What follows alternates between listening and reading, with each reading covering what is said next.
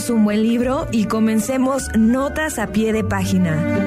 Ricardo García y Juan José de Giovannini nos llevarán en este viaje radiofónico por los sonidos de la literatura. Comenzamos.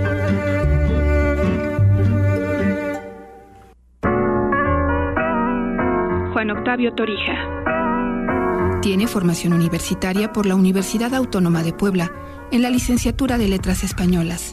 Ha sido investigador académico y catedrático en distintas instituciones.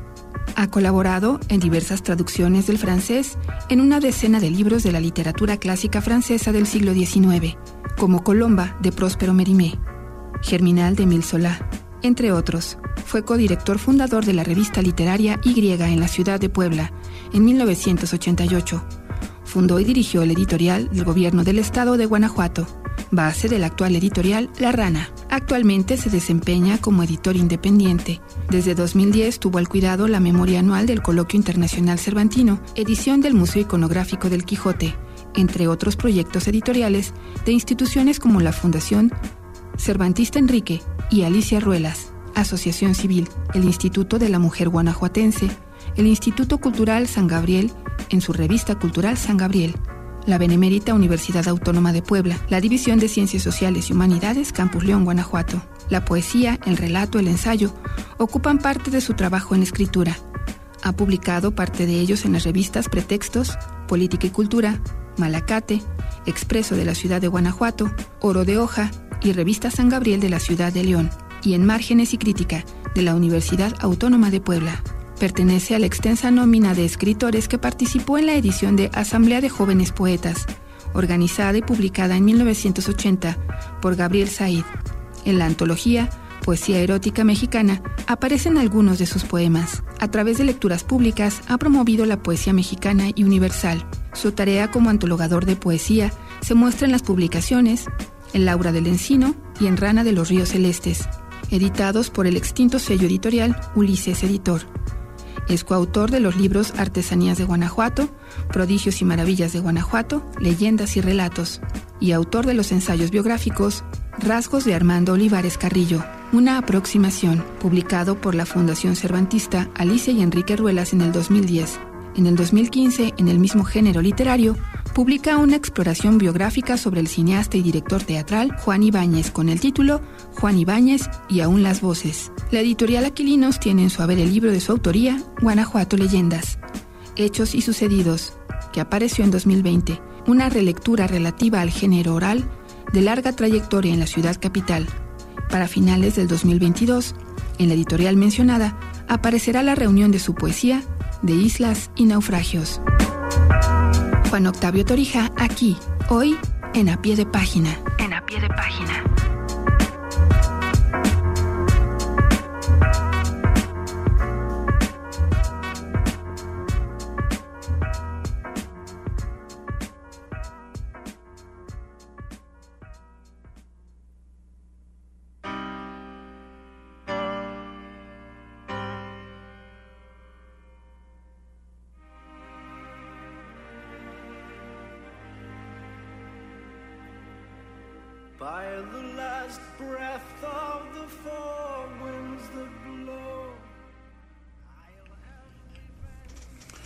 Muy buenas tardes, pues estamos aquí como cada lunes en a pie de página transmitiendo desde Radio Universidad de Guanajuato en el centro de la ciudad de Guanajuato, capital. Mi nombre es Juan José de Giovannini y pues como digo, cada, como cada lunes estamos eh, Ricardo García Muñoz y yo aquí charlando y hoy con Octavio Torija como ustedes ya pudieron escuchar.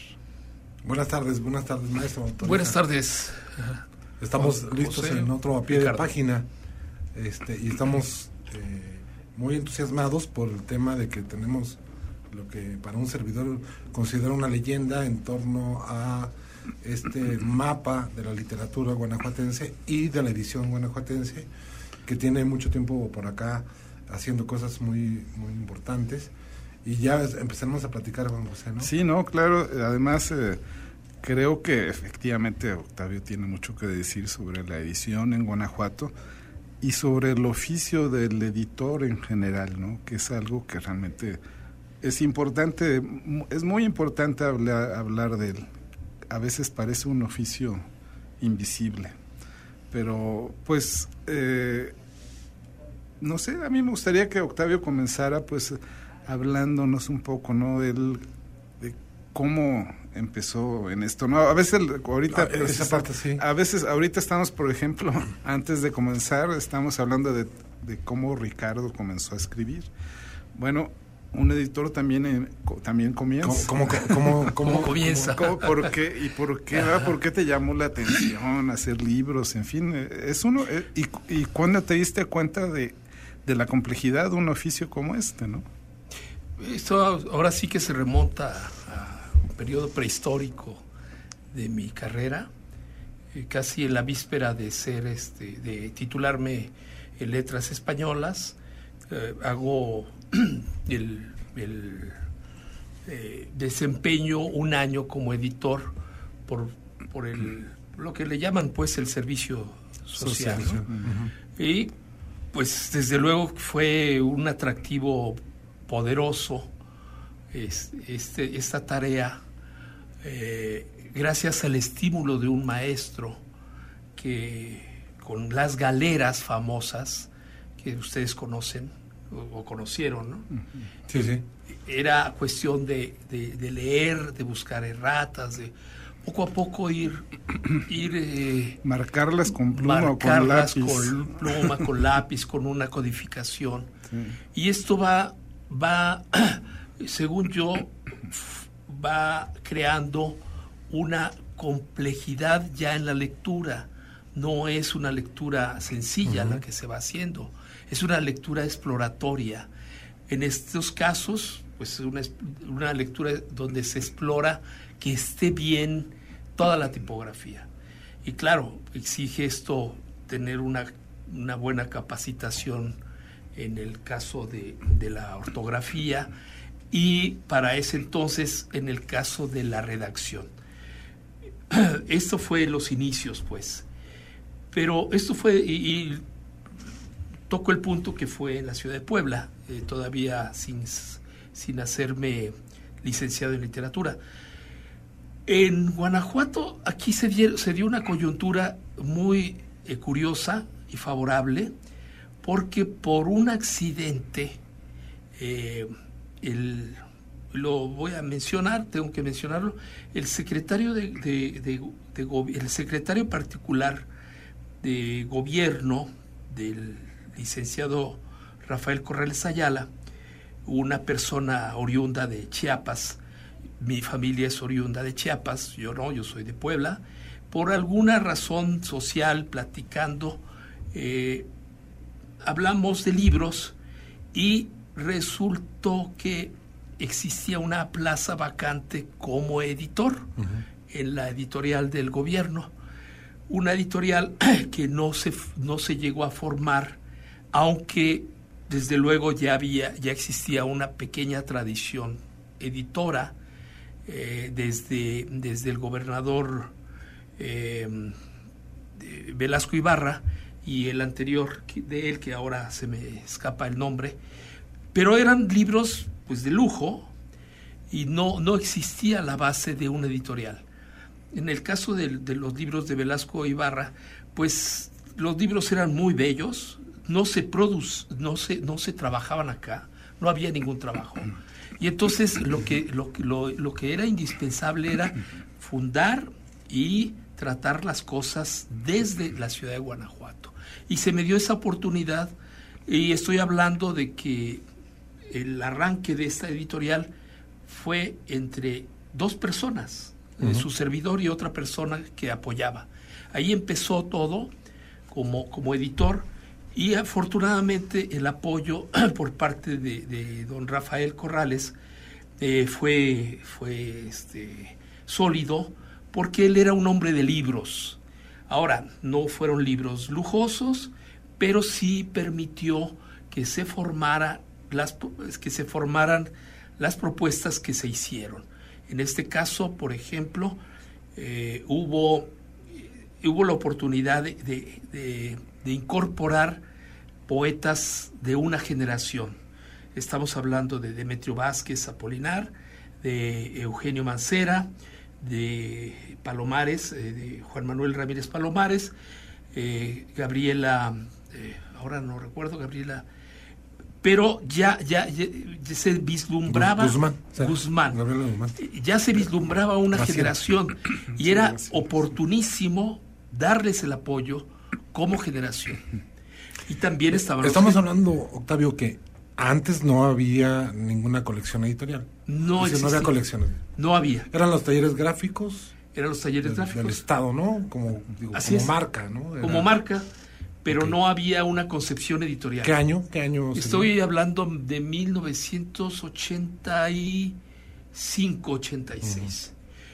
El, la, digo, la fortuna en este caso fue que, que la confianza de un gobernador que habitualmente eh, se desentienden de la parte de la parte cultural o bien se desentienden más de la parte editorial.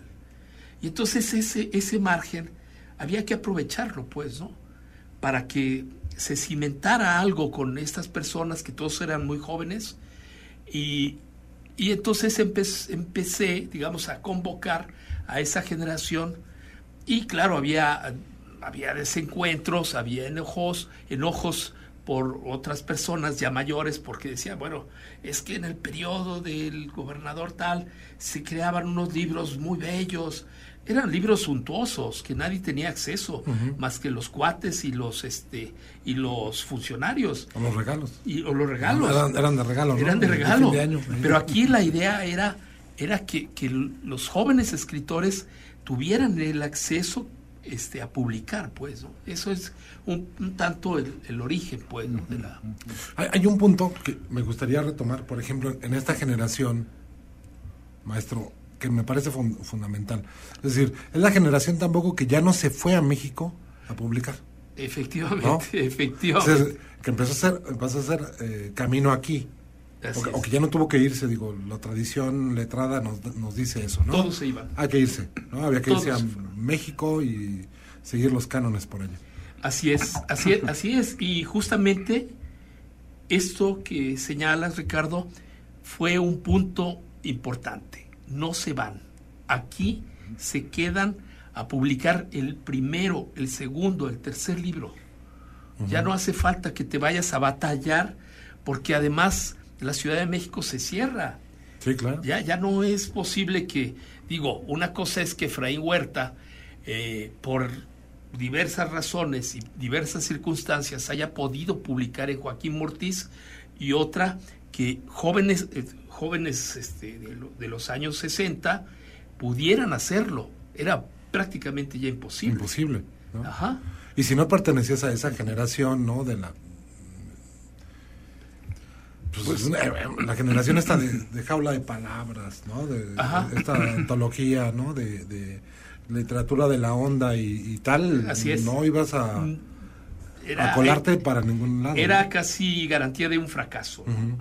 Y bueno, y en el caso de los escritores jóvenes, eh, fracasos editoriales eh, implica también fracasos eh, emocionales, ¿no?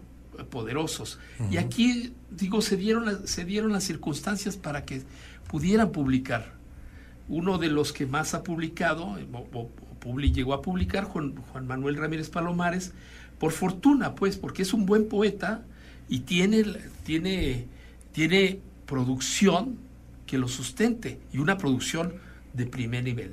Sí, hay, un libro que se llama, ¿no? El, un larguísimo adiós interminable, ¿no? Que es un larguísimo adiós interminable. Que, es fue, creo que es poesía, maestro. ¿no? Es poesía, ¿no?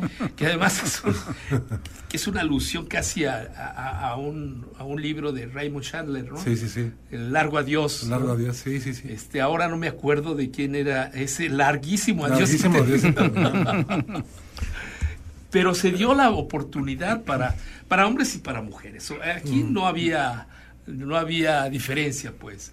Que llegaran, bueno, este, Gabriel, este Guzmán, esta Graciela. Graciela Guzmán. Graciela Guzmán es, es, de buen, digo, de muy buen nivel, o sea, no hay. E, esa parte de, esta generación, ninguno desmerece, ¿eh? Ninguno desmerece. Yo creo que se, se pueden hablar al tú por tú con la gente. Si hablamos en esos términos del centralismo, se puede hablar al tú por tú con, cualquiera. El caso de, digo, de Juan Gabriel, digo, de, de, ahí está Gabriel de Anda, este, el mismo Demetrio, Demetrio que, que es controvertido en su, en su planteamiento poético, se habla de tú a tú con cualquiera. Que ahora ya se llama de otra manera, ¿verdad? El maestro de Metro. Eh, Esma. Disma, eh, Dima Esma. Dima Esma, ¿no? Pero bueno, eso es su, bueno, no, su, su metajuego, ¿no? Sí, sí, claro. Muy querido y un saludo para el, sí. para el maestro. Sí, pero bueno, yo creo que eh, todo ese trabajo efectivamente dio una eh, dio un resultado, dio, marcó un camino, como en la semblanza misma se, se comentaba, puso las bases para que luego ya surgiera el sello de Ediciones La Rana, que es un sello muy particular porque es de los pocos sellos que, pues desde que nacieron trató de evitar, por ejemplo, poner eh, los créditos institucionales en los libros. Eso, Eso fue una batalla.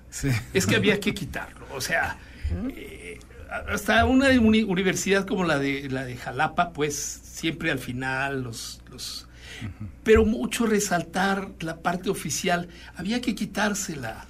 Había que quitársela porque un libro oficial eh, prácticamente es motivo de rechazo para el lector.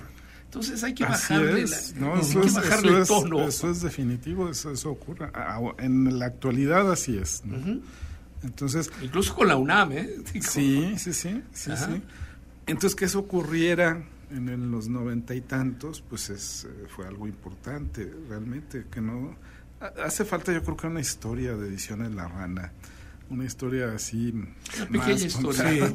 pero porque eh, eh, comparada con otras editoriales del resto del país, pues tiene muchas singularidades, no, no, no, no identifico otras como... Y, sobre todo, ¿eh? Eh, digo, el tema presupuestal, Octavio, ¿no? Era, era caro, era, era carísimo hacer libros en, finales de los 80, principios de los 90, era, no sé, tirajes enormes, este y muy caro. Cuando estamos hablando de los libros de lujo, no. No, de, los, de estos libros. Sí, de media carta. En general, en general eh, significaba una pequeña inversión. Pero, eh, ¿no? aquí yo quisiera este, eh, señalar un punto. El, gobierno del Estado tenía la ventaja de tener talleres gráficos. Entonces el libro se abarataba muchísimo. Bajaba mucho los costos. El problema, el problema aquí y, sigue siendo el problema en todas partes, es la distribución. La distribución no es para nada sencilla en ninguna parte, pero el libro como libro, como objeto, era barato. Era barato porque eh, tenías la oportunidad de ir al taller, de, cuidar tus, las láminas, el, este, fotomecánica y todo esto.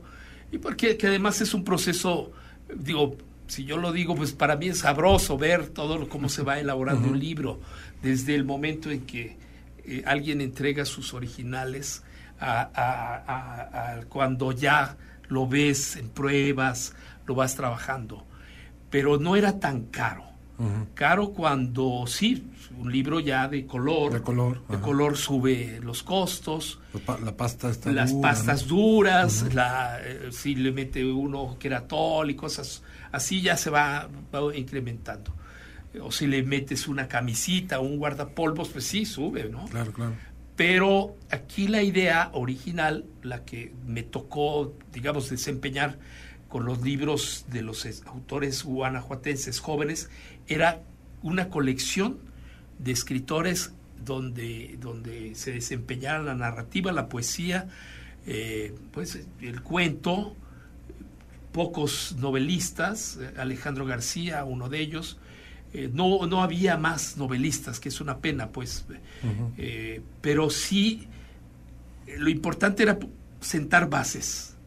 No sé ahora, no, me he desentendido un poco de cómo van las cosas con la editorial. creo que a ti, Juan José, te tocó, te tocó, no sé, esta parte, ¿no? Porque no es fácil, sobre todo sensibilizar a quienes dan los dineros. En, la administración pública te van a, como yo llegué a escuchar sandeces como, ¿cómo vas a, cómo vas a publicar ese estúpido libro de poesía, no? Y, venía de parte del secretario del gobierno, pues, ¿no? Dices, no, no, espérate. No puedes insultar un arte que es tan delicado y tan difícil de, llevar a, la digo a, la, a, la, una imprenta, pues, ¿no? No, sí, bueno, no, por abundar un poco en el tema, eh, creo que a mí me tocó, pues, eh, disfrutar las mieles de lo que esas duchas este, produjeron, porque ya en, los momentos en que estuvimos nosotros, eh, no había ninguna ninguna este ningún reparo en que se publicara cualquier tipo de libro. No estaba allanado el camino. Totalmente no sí, es cosa que les agradezco mucho. Pero este, entonces pero eh, y eso está eso debo decirlo no debo decirlo porque pues es lo más este el, eh, lo más claro, ¿no? Eh, jamás hubo ningún reparo y digamos que hubo, lo que puede haber es diferentes estilos, ¿no? Por ejemplo, una de las cosas que se hizo cuando eh, en, en, las administraciones en las que yo estuve es buscar autores guanajuatenses y en lugar de ofrecer los premios nacionales, irse durante algunos años por otra línea que es formar escritores, ¿no? Eh, eh, eso, pues simplemente es otro estilo. Y, y sí se consiguió encontrar un, surgieron nuevos escritores y, y eh, que encontraron, pues, un, al menos un empujoncito en, en, en, que se leyeran sus textos, se les aconsejara porque escritores de renombre vinieran y que con experiencia de taller los fueran llevando, ¿no? E, esa entonces, sí hay una diferencia, ¿no? Sí, sí, este, hay una diferencia en el, en el sentido de que, pero no una diferencia, yo digo, por los trabajos que se hicieron en cada, en cada etapa, sino por el propio Estado y los jóvenes y los escritores fueron cambiando, fueron, fueron tratando de buscar ahí sus, este, acudían a, las convocatorias y, tratan ahora de, estar eh, presentes. ¿no? E, eso es lo que hasta esos momentos ocurría. Eh, y, y me da, creo que eso, ahorita en estos momentos, el resultado es que cada vez hay más personas que quieren ser escritores que ven una posibilidad de de, de, de, ver publicados sus libros eh, pueden, eh, de esta manera, ¿no? Eh, en fin, ojalá que así sigan las cosas. Yo creo que lo importante, una, perdón, el último punto, lo, importante es que se vació a la editorial del concepto de libro de Estado, del Estado. Sí, eso fue muy importante. Porque el libro del Estado pues, es un libro casi como de encargo. Pero ahora, también una cosa, Fabio, ¿no? José, yo discrepo de varias cosas, pero una en concreto que, como, como los que somos autores o los que andamos en, en este tema de, autor, de pronto a la editorial se le dio una función que no tendría que tener, que es la promoción de la literatura. Es decir, el editor y la editorial, su función es generar estas colecciones, guardar la calidad en autores y desarrollar el producto terminado. Pero falta ese engrane, creo que ha sido una falla de manera constante, donde haya esta promoción, es decir, estas cosas del fondo, bueno, ¿cómo eran? Quitar los premios y impulsaron tal. Eh, también nos dan un elemento de decir, a lo mejor lo que falta es esta, esta parte de promoción de la literatura del Estado, no de Estado. No del Estado, del Estado, sí, De estos autores, de, estos, de, este, de este semillero que hay, y los que no son semilleros, porque también pasa una cosa. Se olvidan literalmente de los de atrás. Así. y parece que lo nuevo, por ser nuevo, es mejor. Es una corriente media rara, ¿no? En, en estos tiempos, ¿no? Que parece que porque es, se es más joven, tienes la garantía de ser mejor. que bueno, que no ocurre, ¿no? Que no, te ocurre. Eso es muy oficialista también porque recuerda el Instituto Nacional de la Juventud. Este, el INJUVE. El INJUVE. Eh, tenía esa, esa, visión completamente. Así es. Entonces, de pronto, es decir, de pronto este se olvidan y ha sido una constante, yo creo que ferias del libro de León, ferias del libro tal, una constante donde hacen a un lado al autor regional. Sí. ¿Sí? Que hoy hablemos de autores locales, ¿no? Es decir, trabajas aquí, pero eh, lo puedes distribuir en, otro, en otros ámbitos. Y de pronto este, se van más o, a estos jóvenes o a estas tendencias de, tal, que eso es lo que consolida una colección. Porque tiene una visión, tiene un objetivo, estoy diciendo, estoy sembrando una colección para desarrollar determinados autores. Y antes de que me emborrache de más palabras, Vamos a ir a un corte, según lo que me indican maestro y regresamos antes de que, nomás porque dije que estaba en contra, pero... Y está los volvemos, volvemos a ver, pide Hacemos una breve pausa y volvemos. Ya estamos de regreso. Continuamos el viaje por los sonidos de la literatura. Con la pandemia el panorama editorial se vio muy maltratado. Para el contexto nacional, Nielsen Bookscan México reveló el azote en el mercado editorial durante la contingencia sanitaria. Del 31 de diciembre del 2019 al 6 de abril de 2020, la cifra cayó de 86 a 20 millones de pesos. En unidades de libros, de 386 mil a 103 mil con una ligera pero notoria mejoría a inicios del mes de mayo debido a la estrategia editorial digital que implementaron como emergencia varias editoriales. Metabooks MX viene señalando desde el 2020 que el libro electrónico y el audiolibro, en contraste con el encorvamiento del libro impreso, ha venido al alza. En concreto, en sus conversaciones para que los libros se vean, los especialistas Ana Sofía Saucedo y José Alberto Parra García destacaron que el COVID-19 impulsó a las personas a probar estas posibilidades.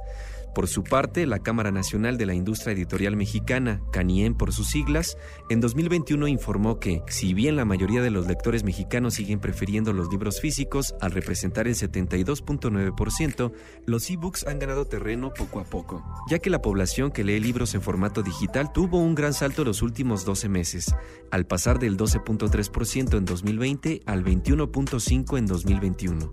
Estas cifras nos dice la CANIEM que del porcentaje de las ventas totales, los e-books representaban hace cinco años solo el 1.6%, mientras que en el 2021 pasó al 4%. Aterrizada a pesos, la cifra en 2020 representó una facturación de 368 millones de pesos. La contingencia sanitaria fue un escenario devastador para las editoriales, pero la lucha por su supervivencia abrió sus ojos al mercado digital. Aquí cabe resaltar este dato. El Sistema de Información Cultural Portal del Gobierno de México nos dice que contamos con 414 editoriales en el país, para 124 millones de mexicanos. Encerrados en casa, muchos presenciamos el comercio electrónico, ventas por Instagram, Twitter, Facebook, ediciones digitales, presentaciones y ferias de libro con transmisiones en redes sociales, como la Feria Internacional del Libro de Guadalajara, la segunda más importante del mundo, solo detrás de su homóloga en la ciudad alemana de Frankfurt, que también tomó medidas similares. De acuerdo con el Estudio Sector Editorial en México 2020, documento elaborado por la Gestoría en Comercio Exterior y la Oficina Comercial de Chile en Guadalajara, la venta de ebooks y audiolibros la dominan plataformas como Amazon, Apple y Google, siendo los principales canales de venta para las editoriales latinoamericanas con un 80% de las ventas. Nos da otros datos importantes como el que extraen del estudio Picodi y que indica que el gasto promedio de los mexicanos en libro electrónico es de 130 pesos, que el 89% del mercado es dominado por las tres grandes plataformas, Google, Apple y Amazon, o que los meses de vacaciones, junio, julio, agosto y diciembre son en los que más se lee. Otros datos referentes a géneros y temáticas populares del formato digital son los siguientes. Los géneros más populares que consumimos los mexicanos en orden ascendente son novela rosa y erótica, poesía, literatura contemporánea, novela policíaca, cómic, literatura clásica, novela de aventuras, novela histórica, novela de ciencia ficción y el género ganón, el suspenso. Por último, les dejamos una lista de las plataformas de venta en línea más famosas en México. Elsótano.com, Gandhi.com, fondodeculturaeconómica.com, casadelibro.com.mx, agapea.com, porrua.com, Google Play, elpéndulo.com. Es una realidad. Para muchos jóvenes hoy en día es más eficiente cargar con cientos de archivos PDF, ebook y PUB guardados en tabletas o en el supremo teléfono inteligente que el peso y el espacio que ocupan los libros físicos. Y en clase, para las dinámicas se facilitan cada vez más los recursos electrónicos, aunque hay que decirlo, la mayoría de los profesores siguen recomendando adquirir el libro convencional. Para a pie de página, Mario Vargas.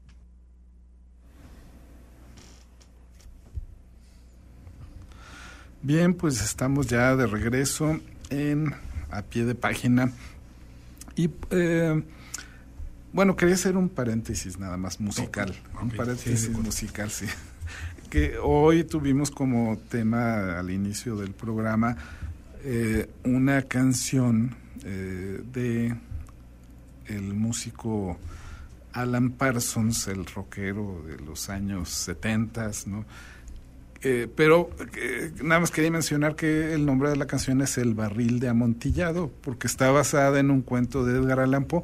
Y no solamente es esa canción, sino que él eh, hizo un álbum, un disco completo con un varios de los cuentos de, Edgar Allan Poe, entre ellos La caída de la casa de Usher, que es una fueron varias piezas las que unió ahí, ¿no? Entonces, eh, creo que, bueno, en las canciones que hemos aquí elegido nos hemos dado cuenta que como que los rockeros fueron muy dados a hablar de la literatura clásica, ¿no? a, utilizar la literatura clásica en sus en sus discos, en sus obras. En este caso de Y, tenemos algo del Santoral. ¿Del Santoral? Hoy es 13 de junio, Día de San Antonio de Padua. Y dicen otros que el Día del Escritor. Ah. No sé si la UNESCO o quién lo haya dicho. estoy, estoy eh, dando la nota exclusivamente ah, de que 13 de junio, ¿no? O sea, quien esté soltera, pues ya sabe, hay que ponerlo de cabeza. o que le escriban una carta a alguien, el, el escritor que prefieran, ¿no? Pero lidiar con un escritor. No, sí. Entonces, San Antonio Padua, Día del Escritor, será interesante revisar ese, ese link, pero sí, 13 de junio. Maestro, entonces... Ah, pues, eh, decíamos que es tan invisible, Juan José, sí. Octavio, la labor del editor. Es invisible la labor del editor, sí, efectivamente, porque digo, para empezar, nadie le va a dar un crédito, porque tampoco nadie va a reconocer una buena lectura de una página. Y en esa lectura, donde su mano tenga que intervenir eh, advirtiendo errores, advirtiendo, incluso sugiriendo, por ejemplo, una, una, adjetivación más rica o una verbalización también más rica, que sí los hay, pues, o sea, cuando llega eh, ciertos textos a manos de, buenos editores, eh, llegan a, sugerir, pues, este, me tocó conocer a algunas personas del Fondo de Cultura, que llegaron a hablar de que algunas páginas de Carlos Fuentes eran flojas y que gracias a, esos editores que ya están muy entrenados en todo esto, sugerían, ¿no? Pero la página de, Fuentes sugería, hay que cambiar este tipo de verbos, hay que meterle este tipo de adjetivos para que suba, suba, sin que ellos se atribuyeran el, crédito de mejorar la página, pues. ¿no? En ese sentido, el, hay, creo, no me gusta mucho la palabra, pero eh, hay una especie de humildad en el, en el oficio, pues, ¿no? Pero una humildad que se refleja, afortunadamente, en enriquecer la página que, que se está editando, pues. Sí, a diferencia del traductor, ¿no? Que uno busca al traductor. También, ¿no? Que dice, ah, no, está traducido por fulano, entonces ¿Ah, vale la pena. el editor como que se pierde en esa... Sí, y, ¿Quién lo editó? Sepa. Los correctores, de hecho, ese es el, yo diría que es todavía el más sacrificado de los oficios porque... Sí, es muy sacrificado. Porque el corrector, el corrector de estilo o de pruebas, de él jamás se habla. Son pocas las editoriales que dan el crédito al, al corrector o a los correctores y nunca se habla de él, excepto cuando se descubre un error en él. Porque él es el, que lo, entonces, lo dejó pasar. Exacto, entonces ahí sí se acuerdan del corrector. Ya sé quién echó la culpa. Sí, sí. esa es la, la, única existencia de los correctores. Pero, pero la, el oficio de editor es, es muy complejo, decíamos, porque, eh, no sé, ahora incluso con la tecnología supuestamente que tenemos, ¿no? Este, que, todo el mundo habla de tecnología, pero en realidad si no existen personas que sepan manejar esa tecnología, pues las cosas seguirán saliendo igual de mal, ¿no? O sea, pero también será una responsabilidad del editor. A ver, la pregunta es en concreto, porque el editor no solamente es la tecné, no, no solamente la técnica, claro. sino también es la lectura, ¿no? Lo mencionaba, tienes tu lector amable y tu lector rudo, ¿no? Tienes que tener así como que ese balance después de tener tu borrador y decir, bueno, a ver qué, qué, tal. Pero sobre todo también eh, tiene eh, la confianza de elegir, es decir, de seleccionar textos, de no solamente de, echarlos para atrás, sino decir, oye, me estoy encontrando, y hablo en, concreto, Octavio, es decir, ¿cómo se encuentran generaciones como la que planteaste? ¿No? Es decir, ok, tenemos a a, B, C y D, que son, que hay que impulsarlos, y eso es la labor del editor, ¿no? Yo recuerdo tanto tus colecciones en concreto, porque me regalaron una vez un, todo, el convenio, y las colecciones que generó Juan José Giovannini cuando estaba en la Universidad de Guanajuato, como, la, como colecciones que tenía en esta parte. A lo que voy es que el editor también es un buscador de, de trabajo, ¿no? De, textos, no solamente el hacedor de libros, sino el buscador, ¿no? Esa parte no hemos platicado. Esa parte, bueno, a, mí me toca que llegan los, los textos. Eh, y llegan muchos.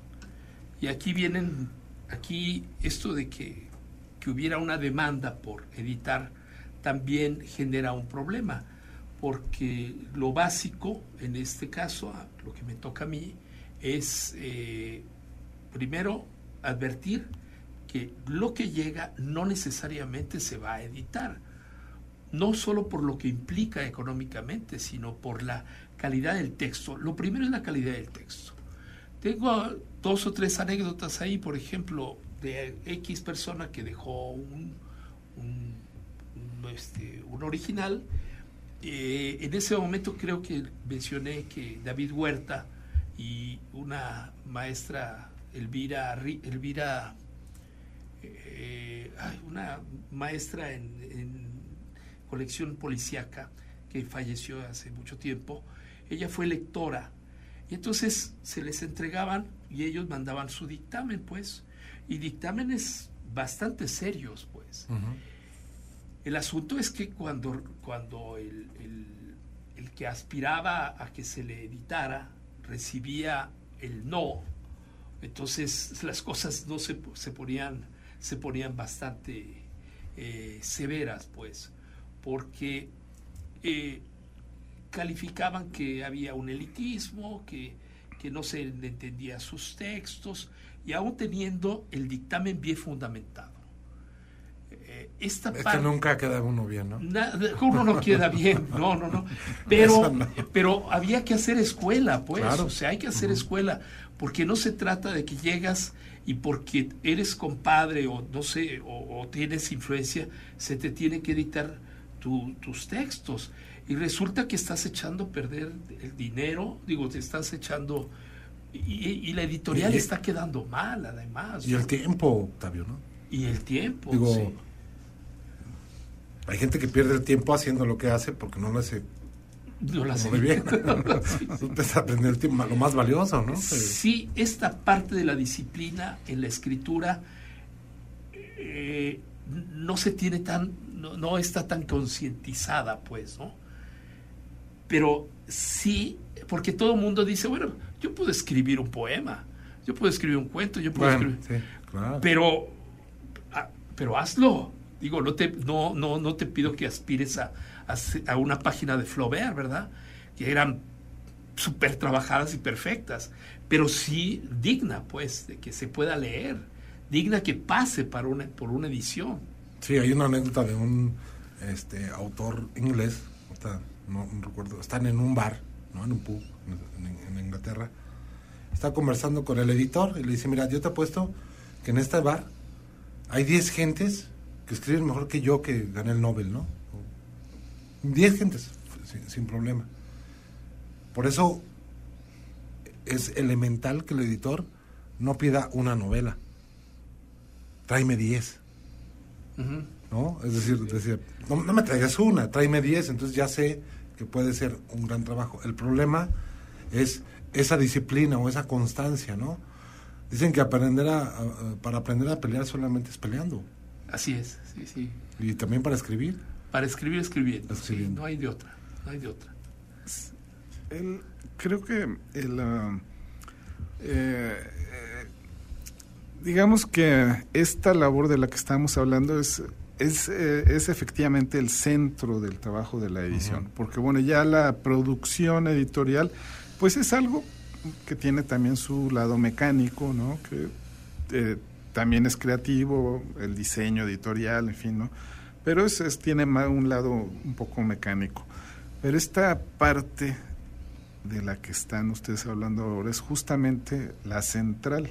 Es decir, el primer lector, el primer lector, digamos, de una obra viene a ser el editor, pero el editor además se pone en el papel de ser ese puente del autor para hacia los lectores que va a tener.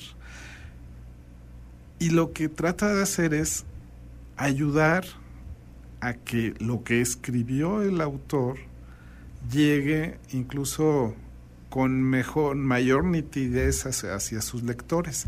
De hecho, el, el, editor lo que trata de ver es lo que quiso hacer el escritor para ayudarlo a que, a que lo haga, ¿no? O sea, este, a lo mejor el, el, propio escritor no estaba viendo lo que iba a hacer, pero el, el editor un poco dice, mira, es que tú vas hacia este lado, ¿por qué no le das este, la vuelta aquí? Y vamos a conseguir una obra fabulosa. ¿no? Bueno, tú la vas a conseguir porque el editor no queda como el autor de la obra. No, no, no, no, Pero sí, sí facilita ciertas cosas. Exacto. Porque tiene la sensibilidad de que de inmediato percibe un estilo. Así es. Percibe un estilo, ¿no? no, Digo, no, no confundiríamos, por ejemplo, un texto de Hemingway con, con un texto de Faulkner porque son diametralmente distintos, ¿no? La complejidad barroca con, con esa llaneza. Pero esa, esa sensibilidad perceptiva la debe tener el, editor, pues, ¿no? Y sobre todo, este, pensar o, entender, digo, autores y autoras que nos escuchan, que lo último que ve el editor es el gusto, ¿no? Así es, sí. O, no, o me equivoqué tal si... No, no, no. Pero es decir, el gusto es lo último que, que va a influir en, la obra. Que se ven otros factores. Sí, son muchos. O sea, un texto al final es, una, es, es toda una estructura arquitectónica, ¿no? Por más que sea un cuento corto. Bueno, vamos a hablar de un cuento de, Rulfo, el más corto que tenga. Es toda una estructura este, tan delicadamente estructurada que por más que digas es una página así, pero es quién hace una página así, ¿no? Y además, eh, claro, el autor es de, de ahí viene la obra, ¿no? Del autor. Pero a veces construcciones tan perfectas como hemos visto en las obras maestras, pues eh, ahorita estoy más bien cayendo en la cuenta que quizá sea imposible que esas construcciones tan perfectas sean obra de una sola persona. Bueno, se ha hablado mucho de que la obra de Juan Rulfo, ayudó este eh, pues tuvo mucho que ver eh, Macero y, Juan José Arreola. que ambos, este, además, pero no, eso no es malo, ¿no?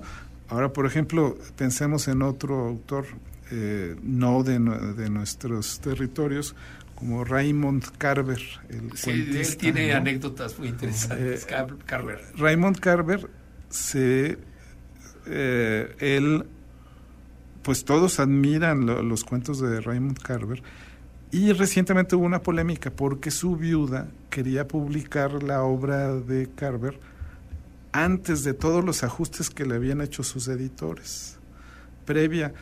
Y entonces hubo mucha esa polémica porque decían, bueno, pero es que esa, eso que es antes de que pasara por mano de los editores, pues quién sabe, o sea, ¿estaría él de acuerdo? O sea, realmente...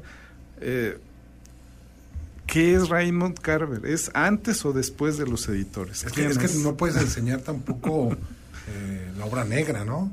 Exactamente.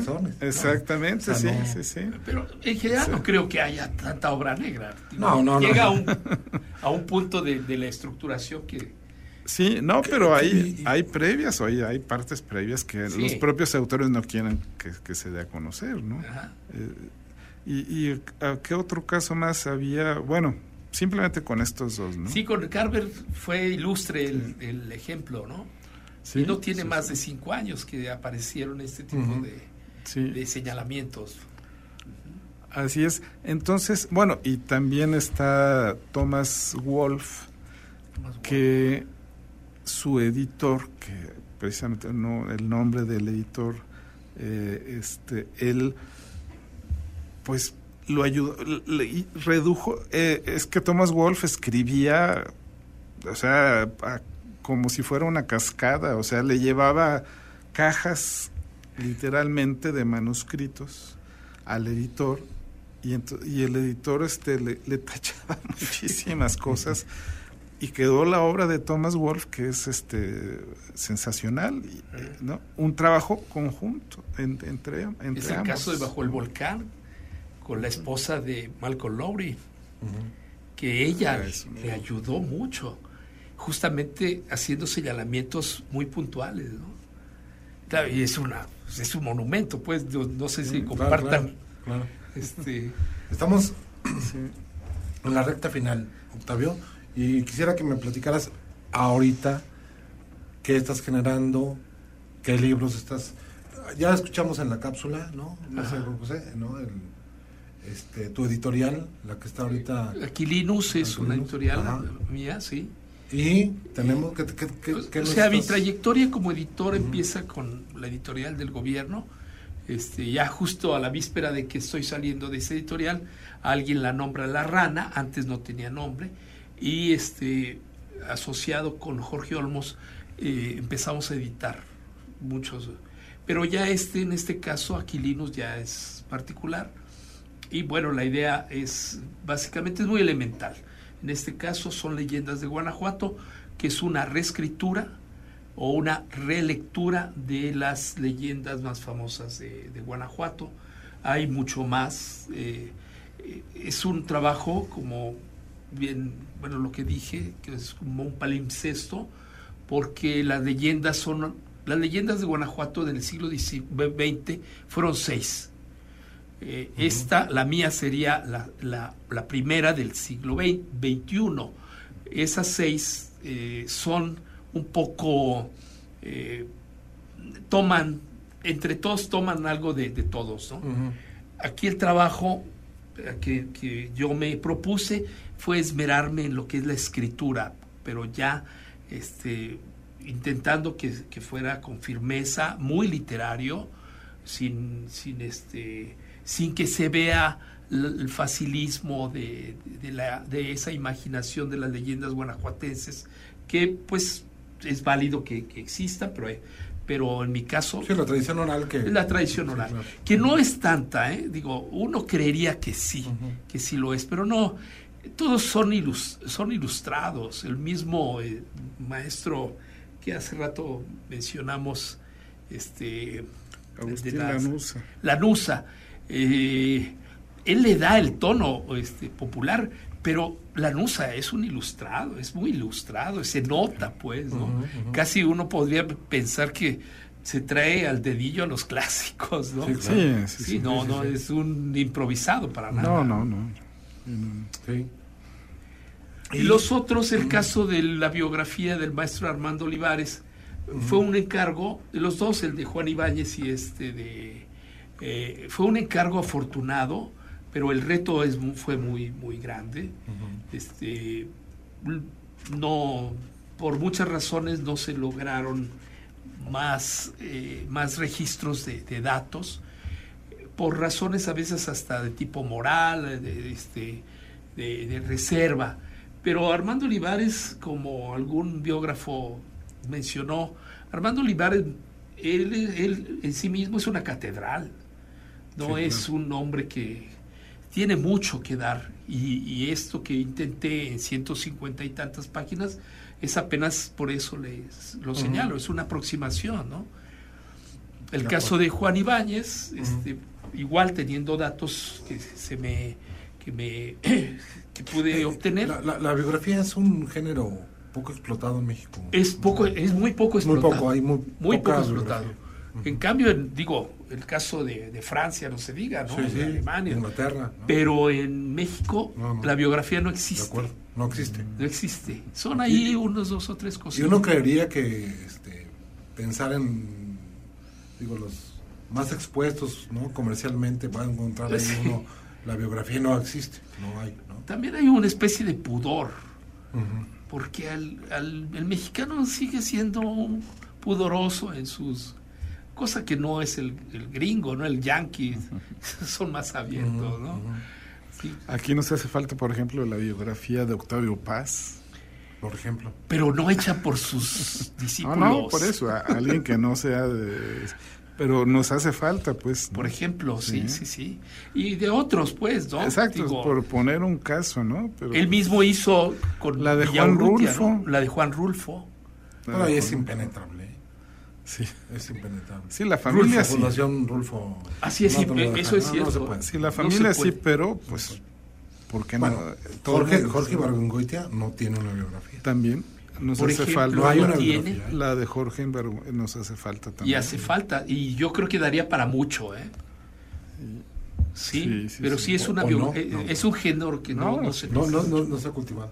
Estamos a, a punto de despedirnos, Octavio, este, Juan José como siempre nos quedamos con mucha tinta en el tintero, porque a mí me faltó hablar de Ulises Editores, por ejemplo, ¿no? Ulises Editores. Y, toda esta, todo este paso por la editorial que tuvo una gran idea de ser comercial y de, y de eh, digamos que traspasar el tema de la distribución y tener, bueno, muchas eh, mucha actividad que, tuvo Ulises y que tuvo mucho éxito, por cierto, ¿no? Sí, sí, tuvimos eh, eh, fuerte batallas muy interesantes. Muy, interesantes, ¿no? Y agradeciendo a todos del equipo de, de Radio Universidad de Guanajuato, gracias, a París, a, los compañeros. Enrique Arreola, gracias.